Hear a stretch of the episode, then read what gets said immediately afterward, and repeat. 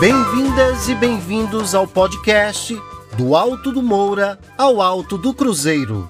Uma agenda sonora que traz informações sobre iniciativas artísticas e culturais do Agreste ao sertão de Pernambuco, com destaque para as cidades de Caruaru e Arco Verde. Eu sou Evandro Lunardo. Nesta edição, estamos muito felizes em receber o artista visual e ceramista Humberto Botão. Ele fala um pouco sobre a exposição Vias e Territórios, que está aberta ao público no Sesc Caruaru. A mostra percorre a trajetória do artista, reunindo expressões e reflexões concebidas em mais de 20 anos de carreira. É com você, Humberto.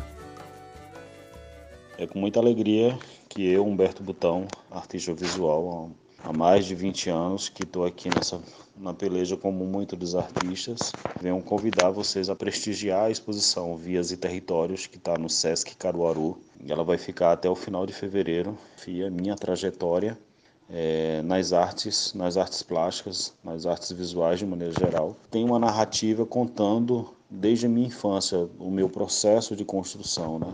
E não seria diferente também deix não deixar de fora as questões sociais, políticas, ambientais, filosóficas que permeiam e atravessam toda a narrativa do meu processo criativo. A exposição ela tem um, uma relação muito próxima com o espectador. Então é muito fácil o espectador poder se reconhecer em alguns trabalhos, em se reconhecer em alguma narrativa em que a exposição ela está inserida, né, ou a obra está inserida na exposição.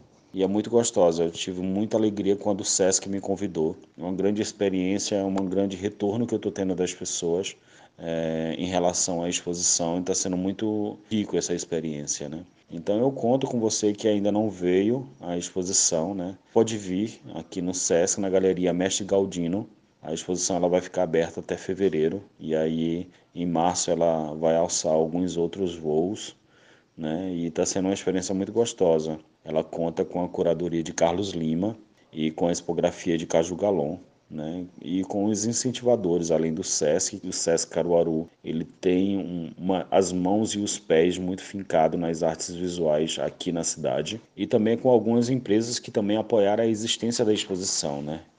A Nasson, que é daqui da cidade, a Cetêxtil, a Histórias do dos Mundos também fazerem parte desse processo. A Casa de Lúcio foi um outro investimento que também acredita e sempre está muito próximo, sempre são grandes parceiros e incentivadores da cultura. Né? E ela também conta com uma produção da Círculos de Ideia, né, que é a nossa incentivadora dentro da categoria de artes visuais aqui na nossa região. Então é isso, quem não viu, vale muito a pena a gente poder botar nossa cabecinha para refletir e pensar sobre muitas coisas. Obrigado a todos que puderam estar ouvindo esse podcast.